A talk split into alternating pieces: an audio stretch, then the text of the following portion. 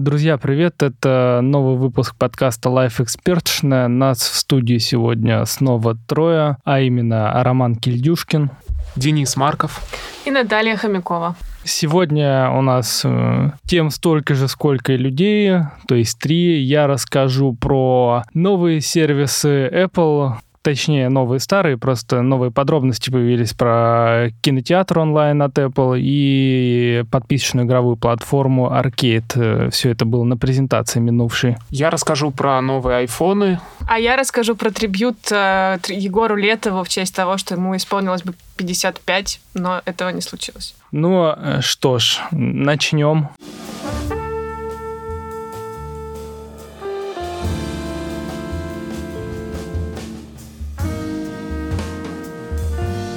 Apple представила новые айфоны. Дизайн камеры уже разобрали на мемы. В ней уже увидели и поднос с тарелками, и электроплиту, и что только не увидели. Но мы бы хотели поговорить о новых айфонах, о новом поколении, а, что Apple, какие функции Apple добавила в него, в них, и, и будет ли спрос на них среди пользователей. Короче, дать оценку продуктам. А, первое, что меня удивило, это не сами айфоны, а то, как, э, в каком порядке Apple представила модели. iPhone 11 — это преемник iPhone XR. iPhone XR представляли после XS и XS Max, и он позиционировался как альтернатива флагманам, чуть более удешевленная, но со всеми ключевыми фишками. А этот iPhone, iPhone 11, э, представили раньше, 11 Pro и 11 Pro Max. Видимо, Apple понимает, что спрос на него будет самый высокий, и Теперь он позиционируется как основной iPhone. Недавно стало известно, что XR — это самый популярный смартфон в мире, не только смартфон Apple, но и в принципе. И iPhone 11 на него возлагают большие надежды, я думаю, он вполне их оправдает, потому что с ночным режимом камеры, с э, двумя модулями, ультрашироким и широким, э, фанаты Apple получат новый пользовательский опыт, Yeah. Как вы думаете, как вам iPhone 11? Он стоит э, в российской рознице от 60 тысяч рублей. Вы бы взяли? Нет. Я получаю почти столько. Нет. Я не хочу iPhone такой. Мне сегодня на планерке сказали, что семерка, которая у меня сейчас в руках, стоит 19 тысяч. Я аж приуныла. Семерка стоит 40 э, тысяч. Ну, то не скажи на нашей планерке в следующий раз. Да, кстати, странная инфа. Не соглашусь я с нашей планеркой. А мне вот э, абстрагируясь от э, самого шоу и э, особенностей продукта, мне немножко резануло слух. Ну, короче, у, Apple такое ощущение, как будто снова какие-то проблемы с неймингом. Не очень понятно, почему, допустим, там iPhone X, у него писалась десятка крестиком, ну, римской цифры, цифры. А тут вдруг вернулись они снова к арабским цифрам, хотя предыдущее поколение тоже писалось араб. Мне кажется, Apple тут снова сломала систему, потому что раньше никто не называл свои смартфоны 11. Раньше было так, LG V10, LG V20, без V11, V12 и прочее. В, этом, в этой ситуации Apple снова пошла против системы и таким образом привлекла внимание. Я считаю, что это круто. Вы заметили, вы просто, я не очень в теме технологических новинок, но насколько всем стало а, чуть, чуть больше насрать на Apple? Насколько раньше это было всегда фурором, а сейчас, ну, окей, три камеры, ну, окей, он потолще. 60 тысяч, ну, ничего нового. Думаю, это связано с особенностями мобильного рынка, потому что сейчас э, принципиально никаких инноваций нет. Просто производители улучшают смартфоны, доводят их до идеального состояния и придумывают что-то бесполезное вроде дизайна камеры, чтобы новое поколение отличалось от старого и лучше продавалось? А, не знаю, насколько я буду прав, но мне кажется, одна из причин того, что всем постепенно становится насрать на презентации Apple, в том, что уж э, довольно хорошо работают всякие инсайдеры и сливщики. В общем, последние несколько лет э, абсолютно, наверное, все подробности о новых айфонах становятся известны известны за полгода. И вот эти полгода все обсуждается, обсуждается, обсуждается. Ну, короче, к самой презентации уже все становится известно. Последний раз, когда лично мне было интересно смотреть презентацию Apple, это, наверное, презентация iPhone 7, 7 Plus. Вот, к сожалению, не помню, как Без там... разъема для наушников, да. Да. У меня еще все знакомые бомбили с этого, особенно те, кто купили iPhone 7. Тогда еще не были популярны AirPods, и прочие блютузные наушники, а AirPods смотрелись так э, фриковато.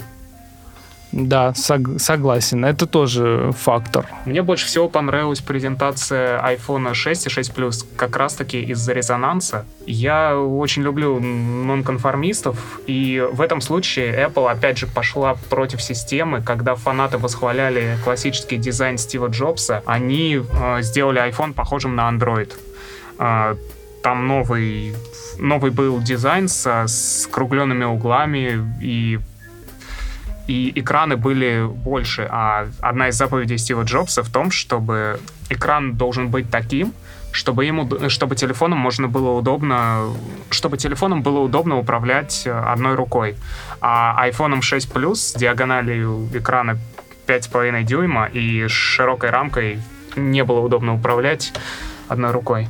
Я думаю, надо как-то подзавершить, подытожить. Короче, скажи, э, то, что говорил мне за пределами студии. Почему айфоны новые 11, 11 Pro и 11 Pro Max, несмотря на, скажем так, не самые большие инновации, все же хорошие продукты. Ты писал об этом в отчете. Мы после презентации общались с главредом iGuide с Артуром Сотниковым мы пришли к одинаковому выводу, что обновление хорошее, но переходить на него с XS, XS Max и XR не стоит. Но, тем не менее, круто, что Apple ввязалась в гонку э, фотографий при недостаточной освещенности. Там два ночных режима появились, и будет круто посмотреть, как iPhone снимает в темноте и сравнить с Google Pixel и Huawei. Вот это круто, что Apple э, не играет в отрицалу и снова начинает полноценно конкурировать. Да. А, продолжу спич про Apple. А, я конкретно хочу поговорить про сервисы Apple, а именно Apple TV+, это онлайн-кинотеатр, и Apple Arcade. А, сначала давайте про TV+. Известно про то, что Apple готовит э, свой онлайн-кинотеатр достаточно давно, наверное, ну, год-полтора точно или два. А, презентация была в марте, и она была очень унылой, потому что Apple, окей, там позвала всех э, звезд, которые участвуют в проектах, э, для TV+, но не показала ни одного тизера. Нет, ну окей, там парочка тизеров была, но они очень короткие. Ни одного трейлера, в общем, не было. Они были на весенней презентации. А, на какой? На, в, которая в апреле проходила, и там же был э, чувак, который играл э, ну как там его, Аквамарин или как? Аквамена. Да, Аквамен. Там был не трейлер, там был тизер. Трейлер показали пр- премьеры. Я не знаю, чем отличается трейлер от тизера. А, трейлер э, дает намек на сюжет, а тизер просто там нарезка какая-нибудь а. Э, красивых зрелищных эпизодов. Ну, как правило, такая вот разница. Ну, да, опять же, вот смотри, проектов завязан, за, заявлено там несколько десятков, а трейлер мы видели только один, по большому счету. А, и до сих пор это так, на самом деле. А, ну, а что интересно, а, запускается этот сервис 1 января сразу в 100 странах, и Россия в первом волне. Это на самом деле очень круто. А, это было, во-первых. Во-вторых, а, круто крутая цена. 5 долларов будут просить в месяц. А для сравнения, э, у Netflix от 9 долларов э, в месяц. Причем 9 э, долларов ты там получаешь качество, по-моему, даже не HD. То есть Apple всегда э, предлагала самую дорогую цену а абсолютно в это... во всех индустриях, а тут она такая локальная Xiaomi. А, да, тут она решила демпинговать. Есть предположение, почему. Apple понимает, что она поздновато запрыгивает на этот поезд, потому что у нас есть Netflix, у нас есть э, Amazon, у нас есть э, Disney у нас э, тоже запи- за- запустится, кстати, 11 дней спустя после TV+.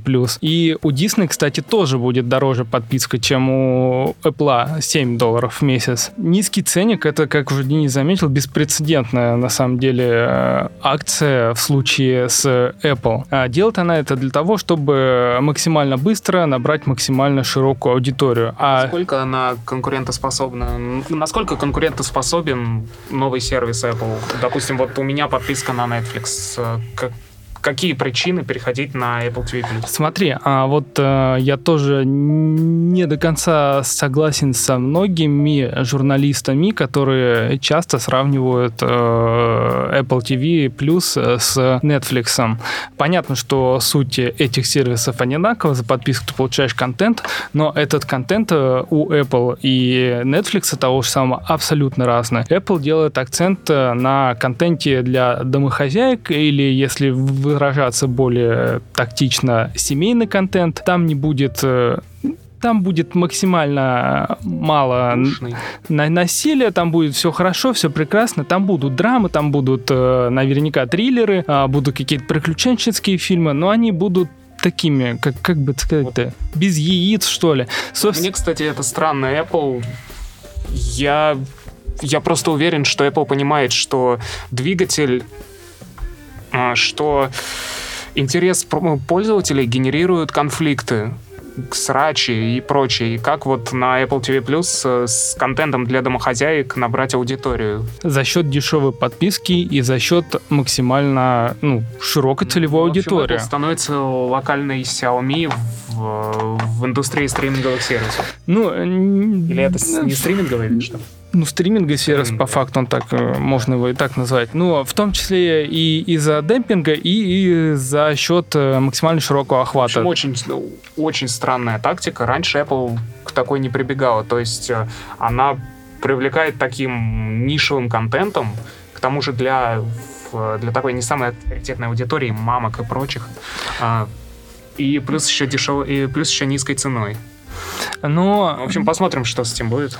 Да, ну тут, короче, фишка в том, ну, Apple же в последнее время делает акценты на сервисы, да. отходит постепенно от железа. Ну, а чтобы зарабатывать на сервисах, им нужно очень много аудитории. Понятно, что там сколько там в год миллионов продается айфонов, сотни миллионов наверняка там. Да. Вот, это потенциальная база, но их надо как-то туда завлечь. А вот эти сотни миллионов, они наверняка имеют там процентов ну, не знаю, сколько-то 70-80% они подписаны уже на, на, на Netflix. Их надо как-то еще привлечь и... Ну, да. Ну, в целом, может быть, эта тактика и правильная, просто если последить за какими-нибудь блогерами в, соцсетями, в соцсетях, то можно посмотреть, что они начинали с очень нишевого контента и дальше уже расширяли тематику и переходили на массовый. То есть первую аудиторию собрать, да? Да.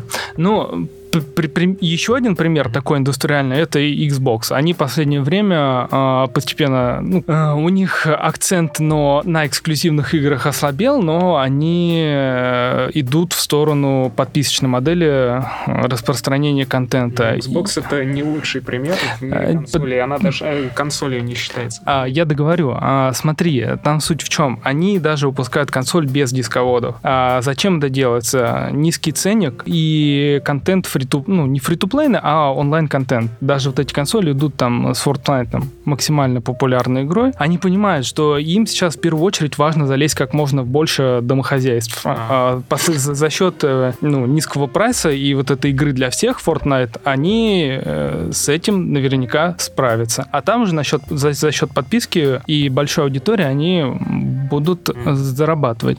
Наташа, а как ты думаешь, что ждет э, Apple TV Plus в России? Как кинокритик и... Мне абсолютно все равно на Apple TV в России, но я понимаю, что будут миллионы людей, которые а, захотят эту подписку и захотят смотреть вот этот вот простой жевательный контент, как его называет наш шеф Виктор Логинов. Мне кажется, что вот просто сейчас я на днях купила буквально Smart TV, который у меня долго-долго не было, и я купила подписку на ОККО, и я вам ее скажу ни на что не променяю. Потому что это прям... Там и футбол, и сериальчики, и киношки. Нам не платили за рекламу. Ну, как, конечно. Нам-то не платили. Ты хочешь что-то сказать? Нет, я предлагаю оставить микрофон посередине, потому что э, Денис вот сейчас говорит, он говорит в жопу микрофона, и его будет вообще не слышно. Хорошо, ладно. Ну так, в общем, вот, по, по поводу ОККО я уже высказал. А теперь я бы хотела поговорить по поводу Егора Летова и э, при, прекрасной э, нашей музыкальной культуры. В общем, объясню, в чем дело. На днях Егору Летову должно было исполниться 55 лет, и э, в честь этого события 27 музыкантов э, записали каверы на его треки и сделали целый альбом. Там и Слава КПСС, и Гречка, и Noise MC, и Ленинград, и группа Плохо, и Найк Борзов. Короче, там очень разношерстная компашка собралась. Слушайте... Знаю только Славу КПСС. Ужасно. Слушай, вот этого не говори. Антихайп. Ну, короче, это отвратительно. Это невозможно слушать. Это просто ты кожей чувствуешь какая-то ужасная шляпа. Вот. Но это-то все понятная лирика, когда Гречка поет, что все идет по плану и как это здорово, серп и молот и звезда, это ужасно. Но мне бы хотелось пообщаться с вами вот по какому вопросу. Мы с вами более-менее все ровесники. Я как-то упустила момент, когда Егор Летов стал... Я младше вас на 4 года. Хорошо. Но мы, ну, короче, у нас не такая большая разница, Да, как небольшая между разница. Вики, например. Да, и вот просто в какой момент Егор Летов стал таким культовым, в какой момент он э, стал Цоем нашего времени, кто мне расскажет из вас? У меня есть мысль на этот счет. Я не знаю по каким причинам, но Егор Летов э, в одно время, там, не знаю, последние лет пять, если не больше, а может чуть-чуть поменьше, ну, он за- завирусился благодаря своей песне ООО «Моя оборона». Ее растащили на кучу мемов, э, почему-то она именно популярна на нульчане, там аудитория преобладающая, это какие-нибудь там а- анимешники-маргиналы. Э, Я ничего против анимешников не имею. Она даже стала саундтреком к новому сериалу ТНТ Премьер. Просто премьер, который сейчас э, называется Be Happy. Там женским голосом поется, как пластмассовый мир победил. А, Я больше скажу, есть э, каверы от японцев на эту песню. Казалось бы. Ну, слушай, то, что это ушло в Японию и куда-нибудь еще в Азию, это еще, ну, там понятно, там любят вот, вот подобный трешак. Но почему это вдруг стало популярно в России? Я нисколько не умоляю талант Егора Летова, он прекрасный поэт. Если читать его стихи, это великолепно. Но если слушать его песни э, без какого-то культурного бэкграунда и понимания того, что такое гаражный панк-рок, ну, можно сойти с ума, на мой взгляд. Но почему-то тот же Слава КПСС, не к ночи он будет упомянут, а, зачем-то говорит о том, что это просто вообще его кумир, и он такой весь классный, и позволил себе аж целый альбом, если я не ошибаюсь. Ну, возможно, это посторонняя такая, потому что Понимаешь, что он... что делает Слава КПСС, Слава это КПСС это нонконформист. Он берет за основу популярную точку зрения и выдает противоположную. И при этом он выступает на одном альбоме с Ленинградом, популярнее которого никого нет. Ну, где тут антихайп, я тебя умоляю, это все понты пустые. Ну, короче, интересно вот мне еще вот почему это все стало, потому что а, в том году был хайп по поводу аэропорта в честь э, э, Егора Летова. В этом году мы все дружно отмечаем э, 55 лет Егору Летову. А в следующем году знаете, что нас ждет? Так. 30 лет со смерти Цоя и 40 лет со смерти Высоцкого. Мы все потонем, ребята. Да, интернет взорвется. У нас просто, у нас будет всегда темы для статей, потому что это будет вообще главная новость, главный инфоповод для всех подряд. Ну, вообще, на самом деле, в принципе, не знаю, может, мы, мы, состариваемся или всегда так было. Короче, вот эти э, иконы русского рока почему-то последние несколько лет зажили какой-то совершенно новой, что ли, жизнью. Э, Сейчас э, в кинотеатрах, не знаю, идет ли еще или уже прошел, ну, короче, а, перезапускали прокат фильма «Игла», например. Режисс... Борис Гребенщиков там еще выпустил, как, выпустил фильм. «Лето». Это, он, это не Борис Гребенщиков Но выпустил, я, вы что, я с не про сошли? Бориса. Это не Борис Гребенщиков, там. Анна Каренина. Там это фильм Кирилла Сирень- Серебренникова. А, а Гребенщиков снял Анну Каренину, это короткометражка на его песню «Темный как ночь».